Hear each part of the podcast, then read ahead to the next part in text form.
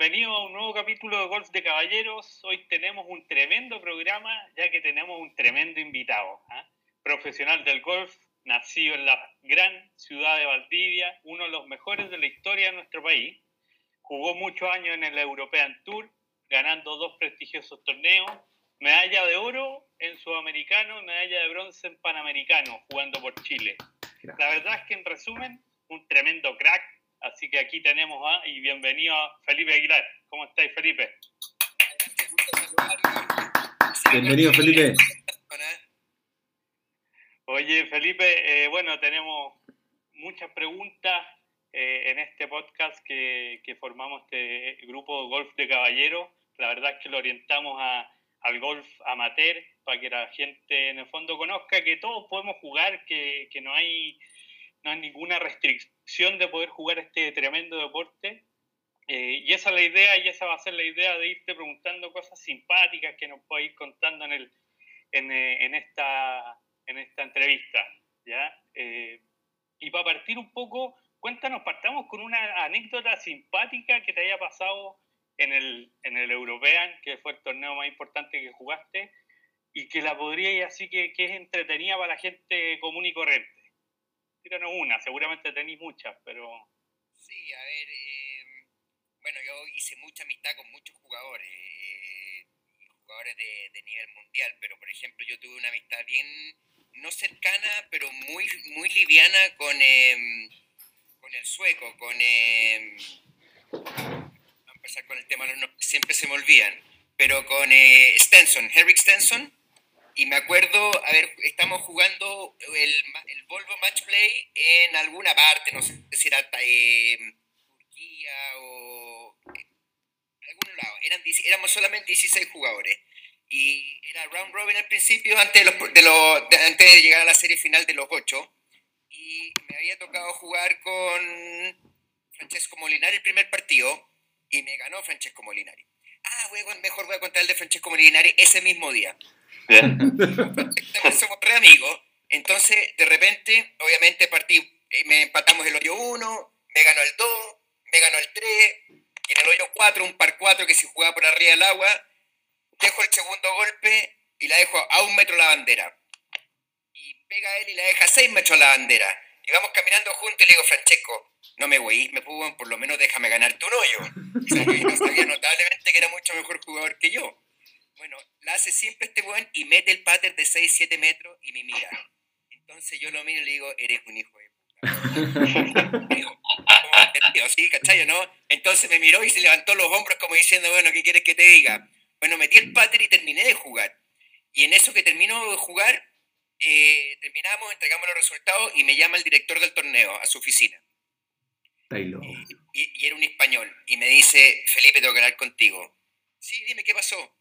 Yo conozco la amistad que tú tienes con Francesco, todo lo que tú quieras. Pero se notó clarísimo lo que le dijiste. oh, y, y, eso... No. ¿Eso es, penali ¿Eso es penalizado? No, o sea, él, él obviamente, si fuese mala leche, efectivamente hubiese sido penalizado. Pero él no, él no, me, no me, penalizó porque conocía mi amistad con Francesco y conocía mi forma de ser. Claro. Fijayo, ¿no? Claro. Entonces, entonces no me dijo absolutamente nada, solo me dijo, Felipe, ten mucho cuidado que hay cámaras en todas partes, hay micrófonos en todo, el, en todo el green y se sabe exactamente lo que estás diciendo.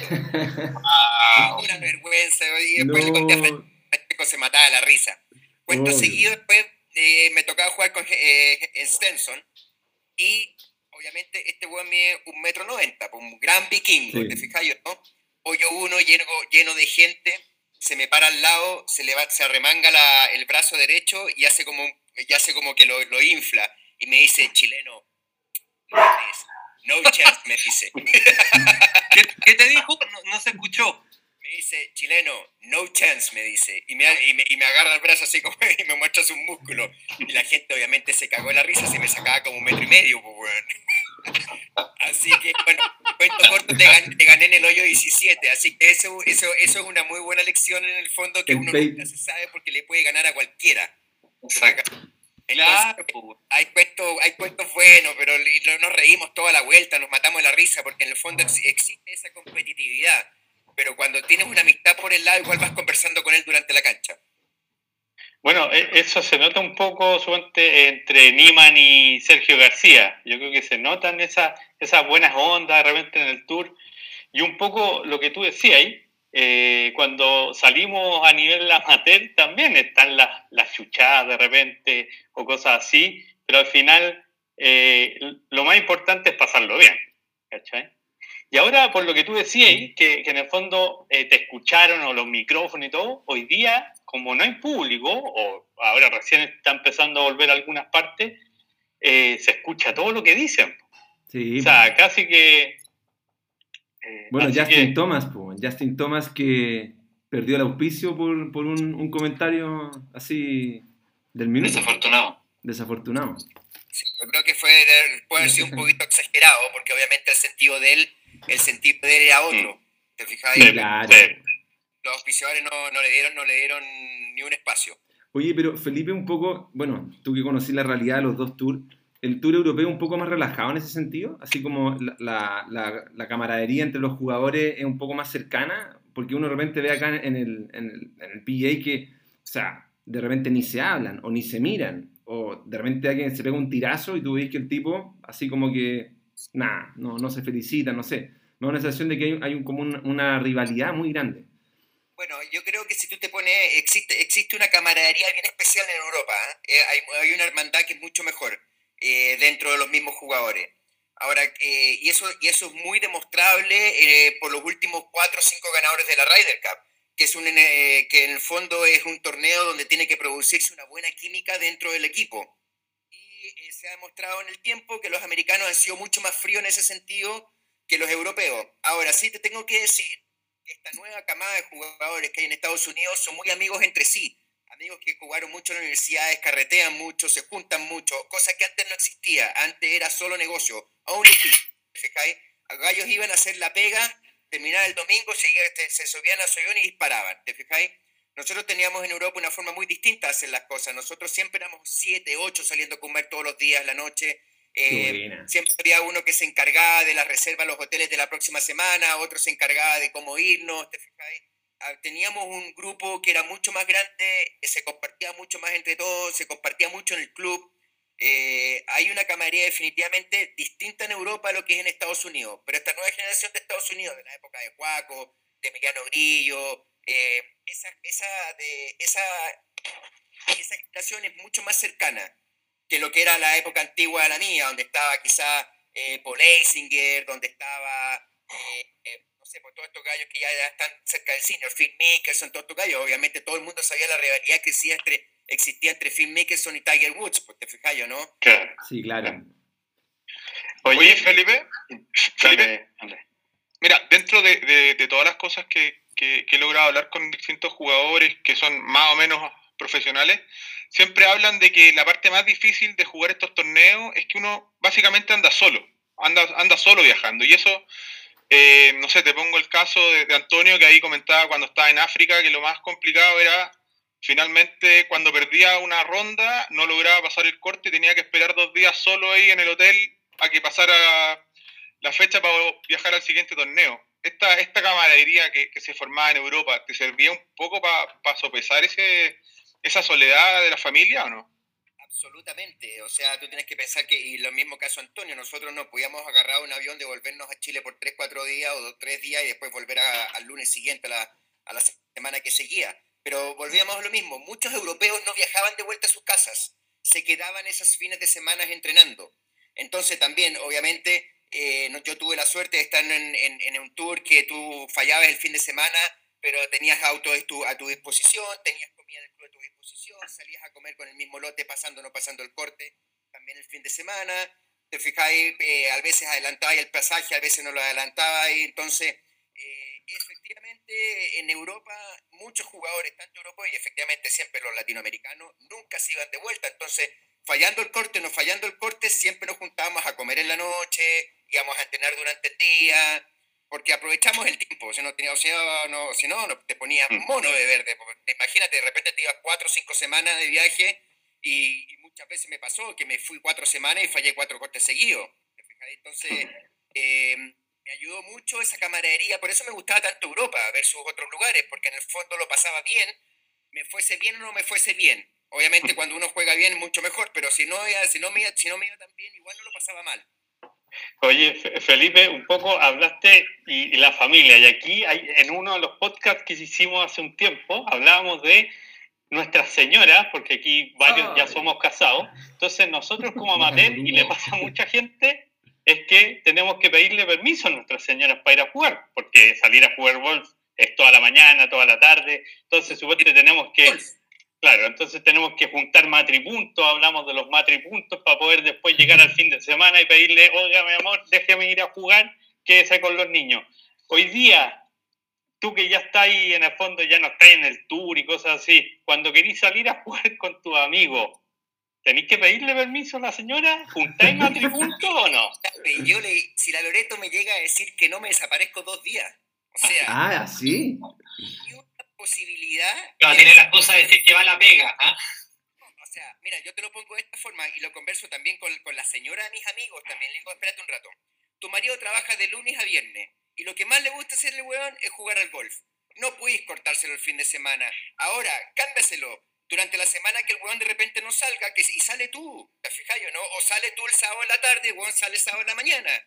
Entonces, yo creo que en este tipo de cosas hay que encontrar, y siempre se lo digo a ella, encuentren algo que tú también quieras hacer y lo puedas hacer sola.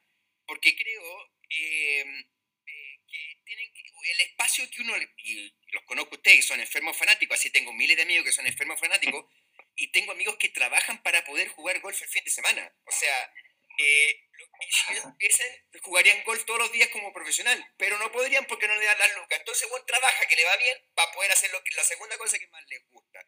Entonces, por ejemplo, mi señora es triatleta y, y, se desaparece y se va a las 6 de la mañana a pedalear y los sábados vuelve a la 1 de la tarde y yo, hazlo. Pero no me las pelotas cuando yo quiera hacer Tokio. ¿Y amigos que se han divorciado? ¿Hay tenido amigos que se han divorciado por el golf? Sí, sí, tengo hartos amigos que se han divorciado por el golf. Eso fue por una muy mala comunicación, pues, Oye, oye, a mí una vez me dijeron, yo tengo, bueno, tengo mi handicap 24 y, y, le dije, no, tengo ganas de llegar a handicap 10. Y me dijeron, ¿tú cachai que esa weá es directamente proporcional a las probabilidades de que te divorcies? O sea, mientras más cerca del 10 estés, más cerca de estar del divorcio. pero, pero... Ojo, ojo, que es cierto, como el buen que trabaja en una oficina y empieza a mejorar su handicap, ese buen no está trabajando. Claro, ¿Cuál era el handicap perfecto? Era como... Hay, claro, hay, creo. hay un handicap perfecto, bueno, el, equilibrio entre la pega y, el, golf. ¿Cuál es ese? Como 10, no puede ser menos de 10. Ahora, yo, una cosa, yo creo que nosotros como hombres fanáticos de golf tenemos que adelantarnos al que nos digan que no y obligarle a que nuestra mujer haga lo que le gusta y empujarla a hacer hoy día. Sale con tus amigas, yo me quedo con los niños, no te preocupes, dale. bueno, oye, lo, otro, que, que, comentaba yo también en esa oportunidad es que mi señora me regala varias cosas. Pues me regaló un carrito, los zapatos golf, polera, entonces ahí ya está involucrándose conmigo. Pues. Yo le digo, oye, me tengo, tengo que ir a estrenar la polera, voy saliendo bueno, pero ese eres tú, ese eres tú, ese eres tú, José Ignacio, pero no sé, pues, la señora Andrés, la señora de, de, de Kyler, la señora de Gustavo, son distintos, no sé. Pero espérate, ¿y, y, y ellas las conocieron, los conoció usted jugando golf o no. usted empezó a jugarlos después? No, ahí está el problema. Ahí está el problema. no, fue después. Van a tener que hacer más, más, más duro el trabajo, güey. Sí, sí estamos en eso. Más puntos, más. Ah, ahí, ahí como, como anécdota, eh, mi, señora ahora le está dando por salir a caminar en la franja deportiva. O sea, me dice, levántate a las 6 de la mañana y vamos a caminar. Y yo, yo le digo, no me levanto ni a palo. Me dice, claro, pero si te llaman estos personajes para ir a jugar golf, tú a las 5 vas a estar ahí. Oye, me ha jugado en contra en el, golf en este momento, pero ni te digo cómo. Ya, pero entonces estáis cagado, voy a tener que levantarte de repente en la mañana para bancarte. Sí, sí, juégatela caca, juégatela. Yo decirle, qué, bueno que te guste esto motivarla. Tengo la misma sensación cuando juego. E-, Emilio tenía una buena pregunta ahí. ¿Con respecto a, a, lo de la señora? O... No, pues ahora a otro tema, otro tema. Mira, sí, eh, alguna vez teniendo un, campeonato importante, ¿tuviste algún, algún, alguna lesión que te afectó, pero que igual jugaste? Porque yo tuve. antes, antes, que me respondáis, antes que me respondáis, porque a mí me pasó, tuve una lesión en el hoyo 19, grave me tuve que operar y me dijeron, no juegues, no juegues. igual jugué, igual jugué y, No se voy a y gané, sentar, pero. y fue bien. No jugó la raja, jugó ¿Qué- como ese- la raja. ¿Cómo? Con la. No jugaste la raja, jugaste como la raja. Pero, pero bien. Exactamente, y gané. Y entonces esa es la pregunta, si tuviste alguna lesión así importante que... Yo, yo jugué- llevo jugando golf eh, 37 años jugando golf llevo, ¿ya? Obviamente no últimamente, y era soltero y todo. Jugué borracho, jugué cansado, jugué cojo, jugué con un dedo, con un dedo quebrado. Las hice todas, jugué miles de veces lesionado. La más dura es cuando los hielos salieron malos, eso seguro. Esa es la más difícil de todas, porque... Pero efectivamente, y mira, termina lo que te voy a decir. Me quebré una vez una, la muñeca un primero de enero y, el- y gané el sudamericano, ese que tú dijiste, que el sudamericano que gané en Chile, ujú. había sacado el yeso 10 días antes. Estáis loco. Estáis loco. O sea, llegaste sin entrenar. No entrené por 7 semanas y, gané, y, gané, y gané el sudamericano. Ahora, tú tú dirías, ¿cómo fue? Puta, yo tuve la suerte de que siempre tuve en equipo a mi alrededor super pro. eh, y todos mis doctores eran golfistas. Mi, todos mis traumatólogos, tenía, y tenía distintos traumatólogos, de muñeca, de hombro, de pierna, de espalda, todos eran todos distintos, pero tenía un doctor de cabecera y eran todos golfistas. Y me acuerdo que cuando me quebré la muñeca, me atendió, eh, me, la, me la querían operar. No, tengo dos, dos quebradas que te las puedo contar. Y resulta que eh, me sacaron el yeso y me iban moviendo y, me iban acortando el yeso a medida que, iban pasando las semanas, para yo tener un poco más de movilidad. Pero una vez me quebré el quinto metatarsiano de la mano, dos días antes de, de jugar el Mundial en, eh, en Estados Unidos junto con Roy McKenzie. Llegué a Chile y me atendió Juan Pablo Toledo y me puso dos yesos. El primer yeso me lo puso con la forma de un grip. Entonces, en vez de ponerme el yeso tradicional con la muñeca recta, me dobló la muñeca con la posición del grip, cosa que mi recuperación sea más rápida. Qué maestro. ¿cachai? Entonces, esa fue la importancia de, de haber tenido doctores que estaban relacionados directamente con mi deporte. Entonces, entendían el movimiento, entendían la musculatura y entendían lo que tenían que hacer. Pero efectivamente he jugado muchas veces lesionado y me he retirado por lesiones eh, una vez. No, mentira. No me he retirado nunca por una lesión. Lo que pasa es que después que me retiré me lesioné. Fue cuando a Francisco Zanotti le llegó un pelotazo en la cabeza en Holanda hace años atrás y me retiré para acompañarlo porque me fue a la clínica con él y como yo andaba con mi bicicleta y me había retirado el torneo y faltaban todavía tres días para irme al próximo torneo y dije, ah, voy a salir a andar en bicicleta hoy día y me caí y me quedé una costilla. Chucha.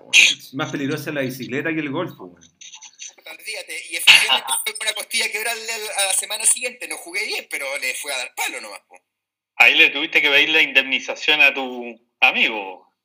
No, no sabes lo mal que lo pasó. Imagínate, imagínate, eh, es, me acuerdo esa vez que eh, yo estaba en, un green y Fabricio venía un grupo al frente mío y veo su calle saltando y veo a Fabricio tirado en el piso. Tres semanas antes se había muerto un CAE en una cancha de golf por un ataque cardíaco. Entonces No te- ya, ya estábamos todos como así, como porque no habían ambulancia, porque no habían llegado a la ambulancia, porque se habían demorado tanto. Pero para, para, para, ¿por qué le llegó una cabeza, una pelota en la cabeza? De otro hoyo, un francés pegó un gancho fuerte, hook, por arriba de una loma y le pegó en la cabeza. Oye, Sí, ¿qué no, no se escuchó Ford, no se escuchó Nada, Ford. Nada, nada, nada, no se escuchó absolutamente nada. Si el francés cuando llegó casi se fue de espalda porque nunca vio nada, porque fue un golpe, era un golpecido que pasó por arriba de una loma. Claro, no, se Ay, me. Uh, Imagínate que fue llegar al lado de Fabricio, agarrar mi teléfono, estaban todas las cámaras y yo decía, tengo que llamar a su mujer ahora porque va a aparecer en las noticias que a. Fabricio Rotti le llegó un pelotazo en la cabeza. Claro. Y en Paraguay eran, no sé, las 3 de la mañana, pues, y, y la- y me contesta, me contesta Lu y me dice, Felipe, oye, quédate súper tranquila, estamos todos súper bien, Fabricio está muy bien al lado mío, pero te quiero decir que va a aparecer en televisión que le llegó un pelotazo. Bien. No, y claro, y, y el pelotazo y le va a decir, y los periodistas van a exagerar la cuestión de que no fue una pelota, fueron tres pelotas. fue- le sangraba la cabeza, le sangraba la cabeza de una forma y no llegaba a la ambulancia, olvídate lo que fue. Así que me retiré, me fui con él y también estaba Ricardo González y nos fuimos los tres a la clínica. Ya, y Bueno, ahora, ahora él Eso, está, bueno. Está bien. O sea, ¿sigue jugando golf? Fabricio sí, sí, después ganó varias veces en el Tour. Puta, Y lo hizo sigue, bien. sigue con su categoría. Lo hizo bien. Sí, Claro. no, no mal, weón, pero está bien.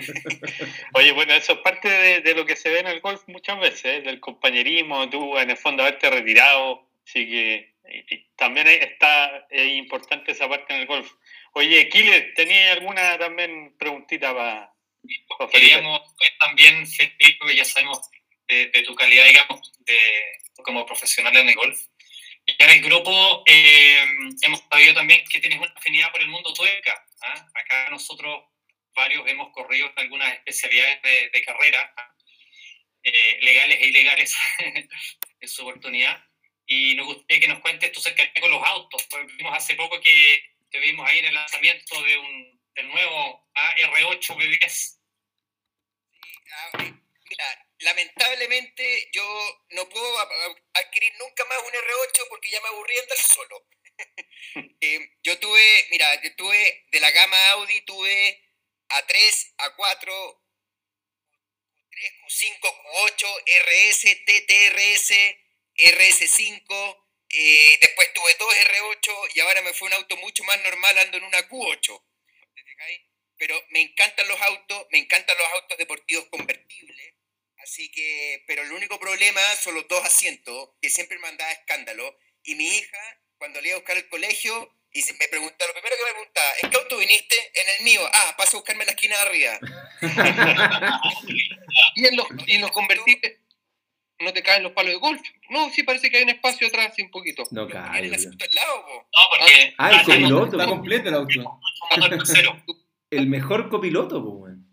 No, mis palos de golf siempre iban al lado mío, echaba el asiento para atrás y, y estaban, entraban perfecto. Ah, No, el R8, el R8 B10, 540 caballos, es una maravilla de auto. Un auto que lo puedes manejar en la ciudad, en, las car- en, la, en la pista. Tiene muy buena, tiene un torque increíble, buen motor, es rápido, frena exquisito, porque ya viene con freno cerámico, ¿te fijáis?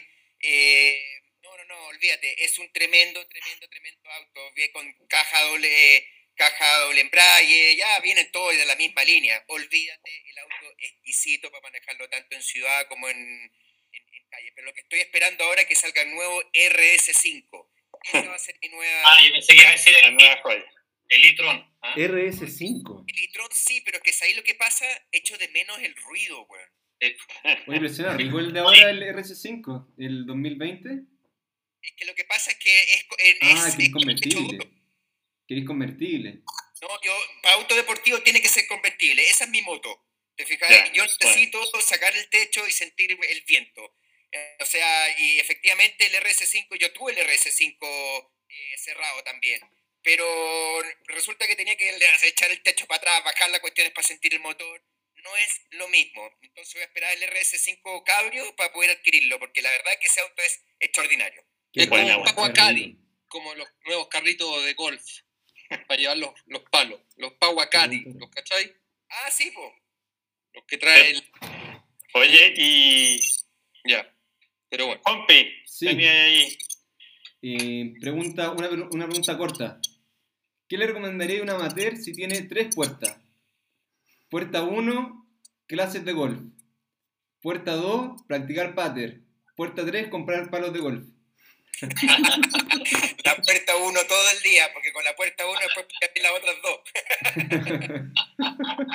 Ya, pero en, en esa misma pregunta, Felipe, ¿cuál es la que más se da? Eh, la 3, pues, weón. Claramente. Driver, driver, no. ¿Tú cachai Aquí- Aquí están los máster. Se generó un, Andrés, Máster en la vuelta 3. Dijiste la puerta 3, divorcio. weón, se generó un silencio. Después de la pregunta se generó un silencio, así como que, weón, todo, así como media culpa, weón, puerta 3. No, te pasa no- es que nunca hay que decirle a la mujer cuánto cuestan las cosas, pues, weón. Sí, hay varios especialistas en ello. No, que no, es que me, la, me lo gané, me lo gané por, por eh, me, la, me gané por avance del golf, no sé, cualquier tontera. Son chinos, son chinos. Este podcast también lo escuchan, ¿ah? Este podcast también lo escuchan. Sí, weón, de hecho.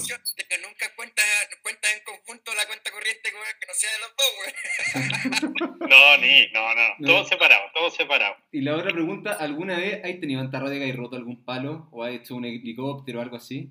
¿En un campeonato? Sí, cruzado los cables varias veces. ¿Cuál ha sido la peor? Es que a mí me pasa eso de repente. ¿De repente?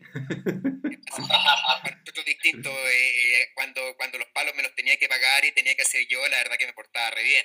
Pero una vez tuve cruzón de cable eh, y tiré tres palos a una laguna y después rompí tres más en el locker. Ah, sí. Sí. Al día, la semana siguiente, la semana siguiente llegué al camión de TaylorMade y le dije, compadre, necesito que me arregles esto. y dijo, no te preocupes, weón, en media hora más ven a buscar tu juego nuevo. no tenía qué, qué, rico eso, weón. Yo veo el carro, weón, y puta, es un sueño. Abren, abren los cajones y salen, weón, 100, 100 cabezas, 100 varas, weón. Una maravilla. La, la verdad que la diferencia entre estar en el tour y no estar en el tour es como jugar como jugar golf a fútbol en la tierra y la otra jugar en un pasto bermuda perfecta. O sea, son dos mundos. No hay, lo peor de todo es que no hay nada en el medio. Tú llegas ahí, abres tu locker y tienes tus eh, tres docenas o cuatro docenas de pelotas para la semana, eh, una docena guantes, si necesitas ropa tienes la ropa estirada ahí, los zapatos los zapatos que tú quieras están puestos allá adentro.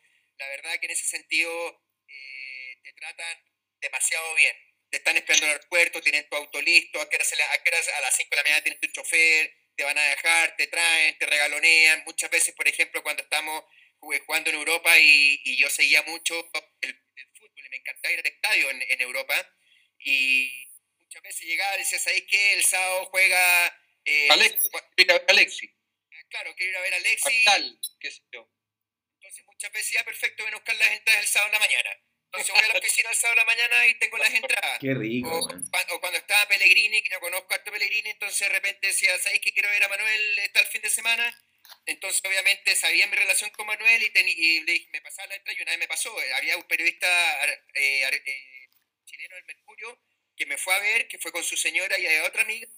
Y dije, ¿sabéis que necesito cuatro entradas para ir a ver a Manuel el, fin el sábado de la noche? Que va a estar jugando en Valencia. Y me dice, problema, venga mañana. Y, me pasaba la entrada, me la pasaban nosotros y me dijeron, lo único que te pedimos es que tienes que... Tienes que ¿Qué tienes que?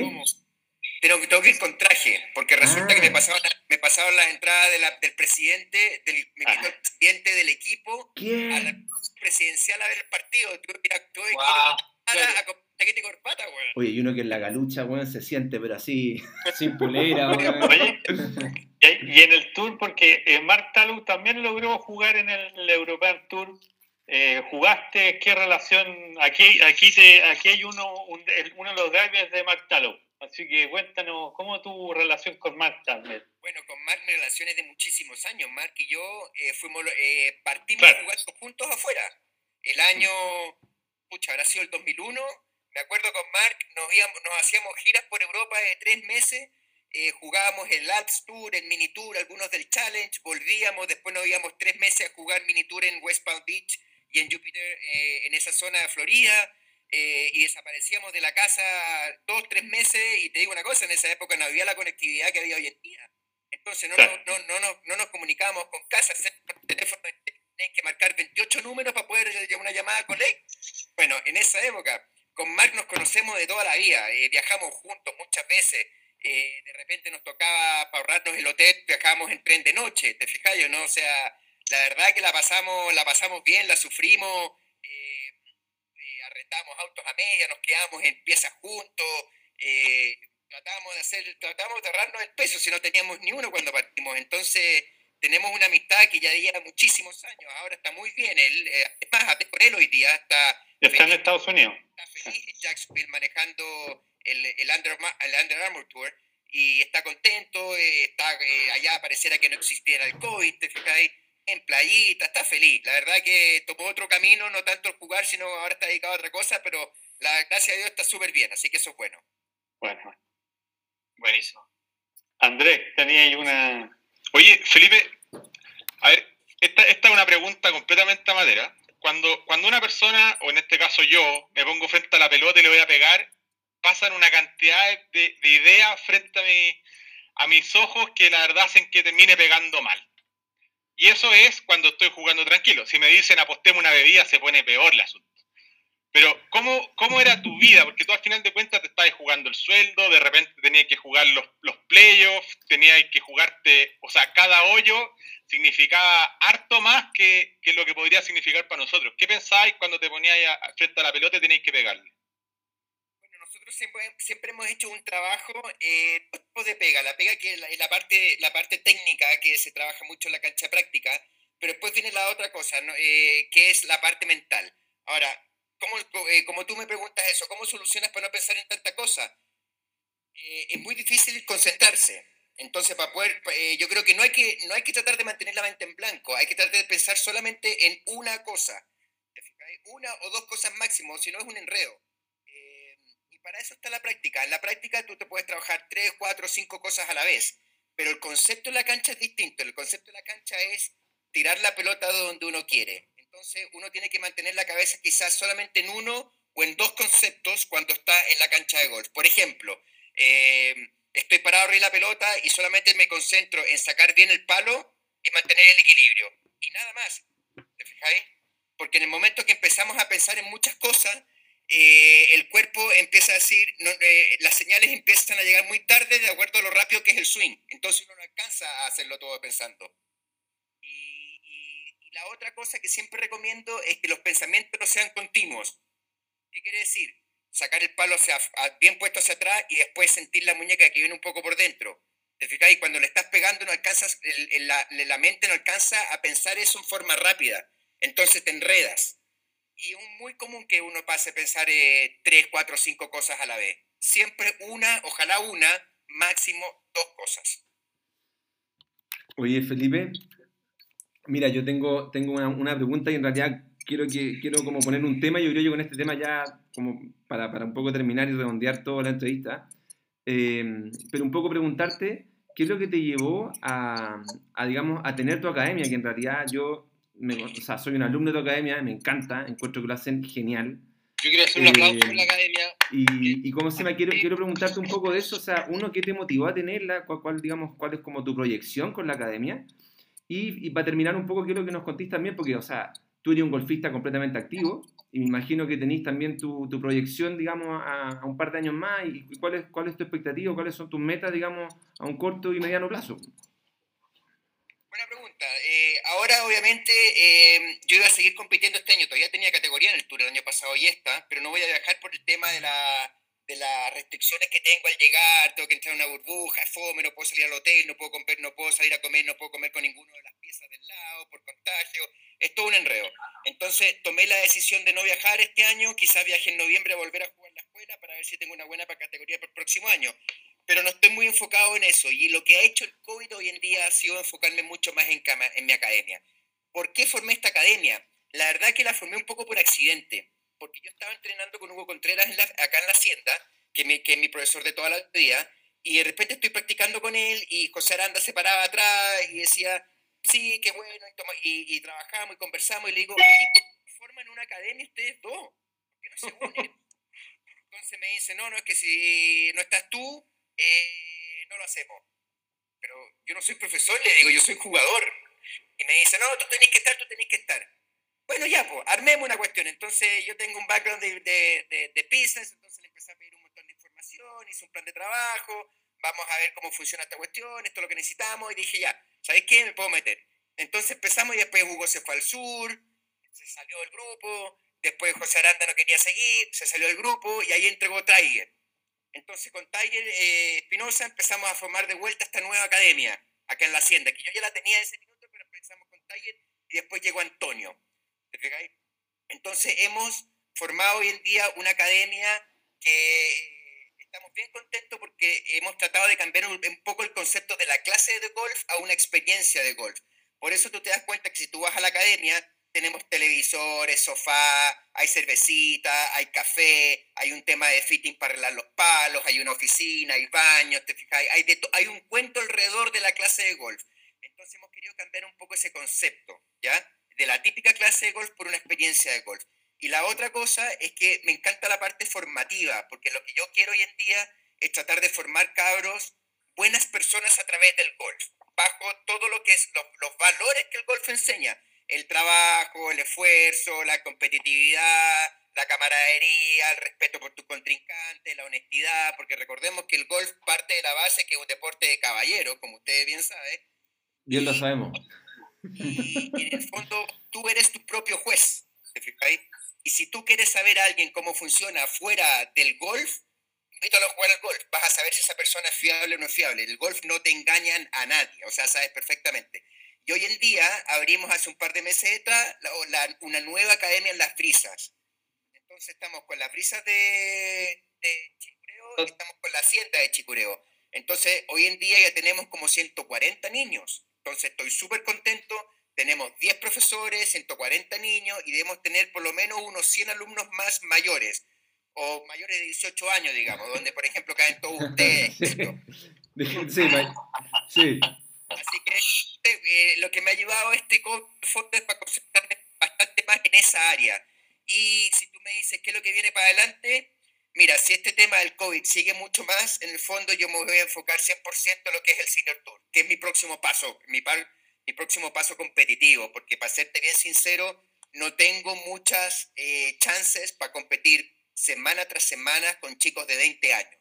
Te fijas, yo ya cumplo 47 años este, este año ya tengo la, fuerza que tenía antes, mi cabeza no funciona igual que un niño de 20 años, mis preocupaciones son distintas, mis objetivos son distintos, mis goles son distintos, entonces eh, me quiero, quiero llegar bien físicamente y golfísticamente bien para el Senior Tour, y ahí sí que le voy a dar una chance a Estados Unidos. Eso, vamos. Si necesitas un calle para un torneo, aquí tenía uno, ¿eh? te digo el tiro. Oye, eh, bueno, agradecerte Felipe, eh, tremendo, tremendos datos, anécdotas. Eh, la idea es, poder, como estábamos hablando, poder masificar este deporte. Ahí tú mismo contaste cuánta gente ya tenía en tu academia y yo creo que, que la gente que está queriendo jugar golf está cada día más entusiasmada. Yo creo que cada día, y aquí todos somos testigos de que todos podemos jugar. Así que agradecerte eh, todo el éxito en tu academia. Eh, te esperamos ver en Estados Unidos en el senior, así que agradecerte eh, por parte de Golf de Caballero. Oye, gracias, gracias a Golf de Caballero, gracias a todos ustedes, una entrevista muy entretenida, así que aquí estoy para cuando ustedes quieran. Muchas gracias, Felipe. Gracias, Felipe. un grande, un grande. Gracias. Simpático, muy simpático, un grande. Chao, gracias.